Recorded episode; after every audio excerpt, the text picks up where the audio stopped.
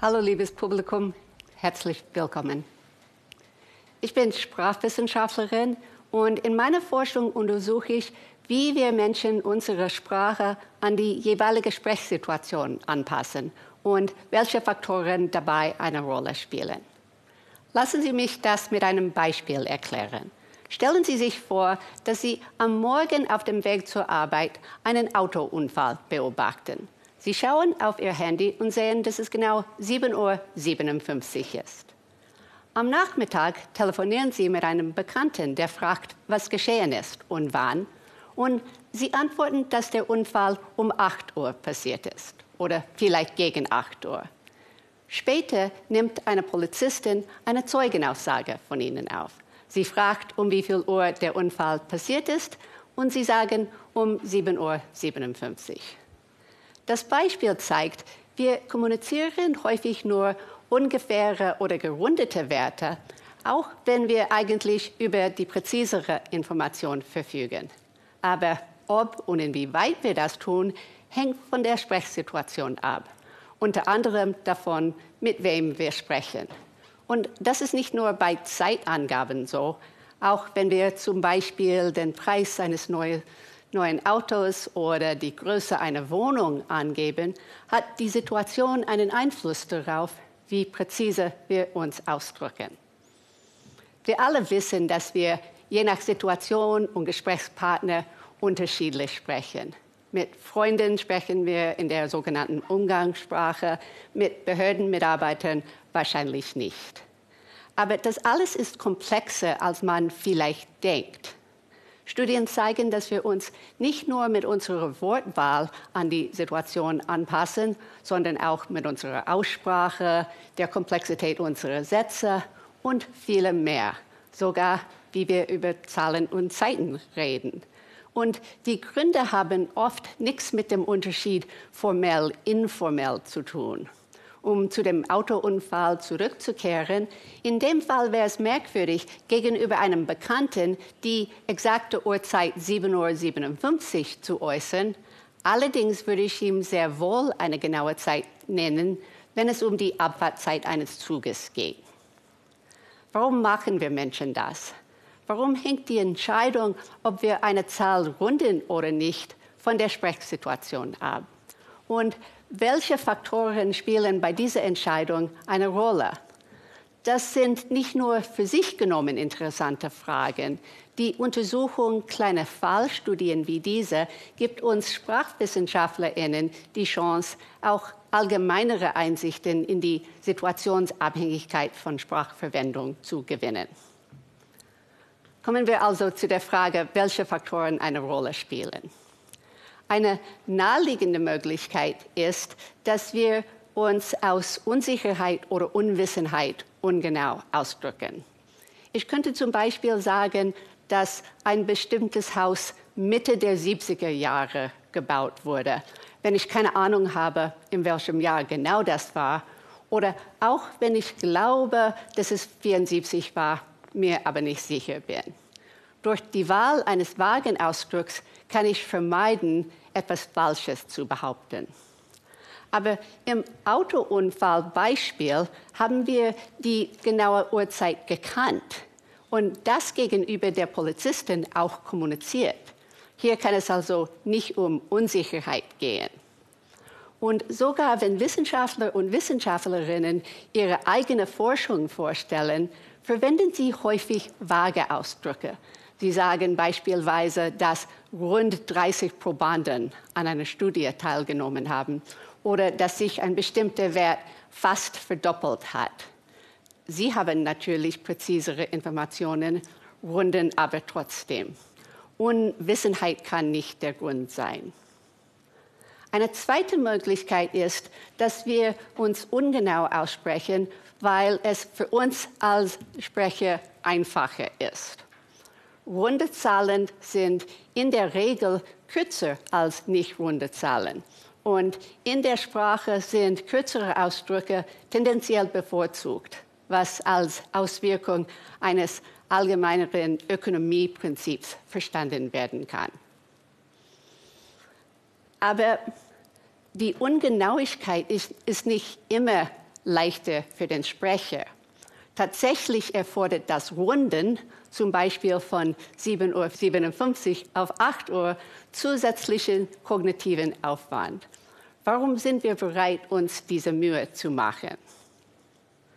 Also wir haben gesehen, Sprecherunsicherheit und Sprecherökonomie können Gründe für das Runden sein, aber das ist sicher nicht die ganze Geschichte. Aber wenn die Gründe nicht beim Sprecher liegen, wo dann? Liegen sie vielleicht im Hörer und der Sprechsituation? Forschungsstudien zeigen, dass Sprecher sich in der Tat sehr stark an das vermeintliche Informationsbedürfnis des Gegenübers anpassen. Hier ein Beispiel, das auf ein Experiment basiert. Wenn um 9.14 Uhr jemand mich fragt, wie spät ist es, ich habe um 11 Uhr einen wichtigen Termin, würde ich wohl antworten, es ist Viertel nach neun. Aber wenn die Person sagt, wie spät ist es, ich habe um 9.30 Uhr einen wichtigen Termin, dann würde ich eher 9.14 Uhr antworten. Denn in der zweiten Situation, aber nicht in der ersten, können eine oder zwei Minuten einen großen Unterschied machen. Ähnlich war es beim Autounfallbeispiel vom Anfang meines Vortrags. Die Polizistin benötigt eine genaue Uhrzeit, der Bekannte am Telefon wohl nicht. Sprecher versuchen also, sich in die Lage des Zuhörers zu versetzen und je nach Situation die für ihn oder sie relevanten Informationen mitzuteilen. Wir haben erklärt, warum wir in manchen Situationen vage kommunizieren dürfen. Was wir noch nicht erklärt haben, ist, warum eine ungefähre Zahlenangabe oft sogar die bessere Option ist und die Wahl eines präzisen Ausdrucks unangemessen wäre. Im Gespräch mit dem Bekannten wäre es seltsam zu sagen, dass etwas um genau 7.57 Uhr passiert ist. Normalerweise ist es unproblematisch, jemandem mehr zu geben, als er braucht. Wenn Sie 10 Euro brauchen und ich Ihnen 20 Euro gebe, freuen Sie sich wahrscheinlich. Aber wenn Sie nur eine ungefähre Zeit oder Zahl wissen wollten und ich Ihnen eine präzisere Information gebe, kann das unwillkommen sein. Warum ist das so? Hier kommen zwei weitere Faktoren ins Spiel. Erstens, runde Zahlen lassen sich einfacher merken und verarbeiten als nicht runde Zahlen. Hier ein weiteres Beispiel aus unseren Experimenten.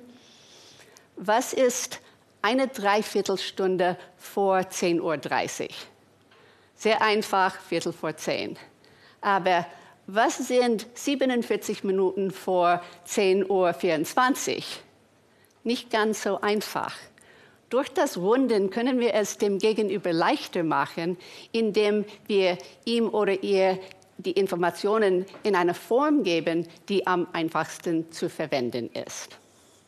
Ein zweiter Faktor hat damit zu tun, was die Wahl zwischen Genauigkeit und Wahrheit für einen Eindruck von dem Sprecher vermittelt. Wir nennen das die soziale Bedeutung eines Ausdrucks, nämlich was durch seine Äußerung über die Eigenschaften des Sprechers kommuniziert wird. Sprecher, die präzise Angaben wie 7.57 Uhr machen, werden oft als kompetente, intelligente und gebildete wahrgenommen als diejenigen, die vage Angaben wie gegen 8 Uhr machen. Und das kann ganz praktische Folgen haben, zum Beispiel beim Verhandeln. Ungerundete Erstgebote erzeugen im Durchschnitt für mich als Käufer bessere Gegenangebote als gerundete Erstgebote.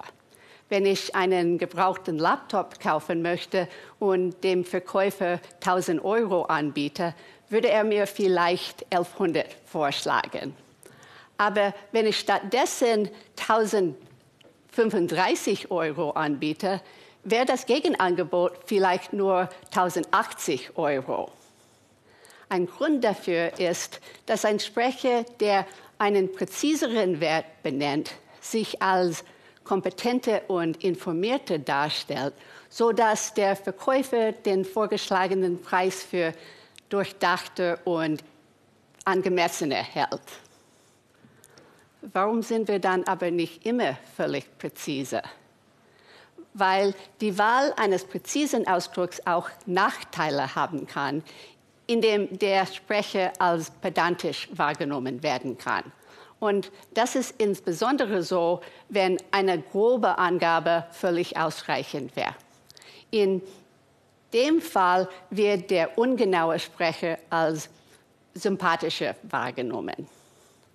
Je nachdem, wie wir uns darstellen wollen, können wir uns also entweder für Genauigkeit oder Wahrheit entscheiden, um den gewünschten Eindruck zu hinterlassen.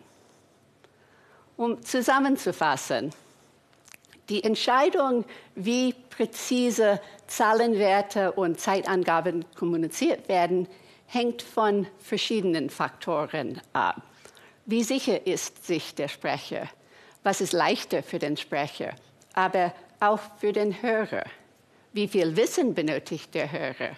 Und nicht zuletzt, welchen Eindruck möchte der Sprecher in einer bestimmten Situation über sich selbst vermitteln? Das klingt jetzt alles erstmal kompliziert, aber als Sprecher können wir all diese Faktoren blitzschnell gegeneinander abwägen ohne groß darüber nachzudenken.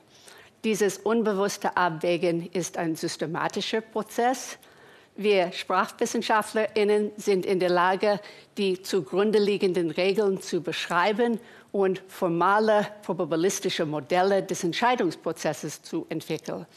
Und dies gilt nicht nur für die überschaubare Domäne der numerischen Ausdrücke, sondern auch ganz allgemein wenn Sprecher zwischen verschiedenen sprachlichen Alternativen wählen müssen. Damit bin ich am Ende meines Vortrags angekommen. Ich hoffe, es hat Ihnen Spaß gemacht und ich entlasse Sie mit einem kleinen Tipp. Wenn Sie das nächste Mal versuchen, mit einem Käufer oder Verkäufer zu handeln, nennen Sie als Startpreis am besten einen präzisen Betrag. Es könnte sich lohnen. Danke.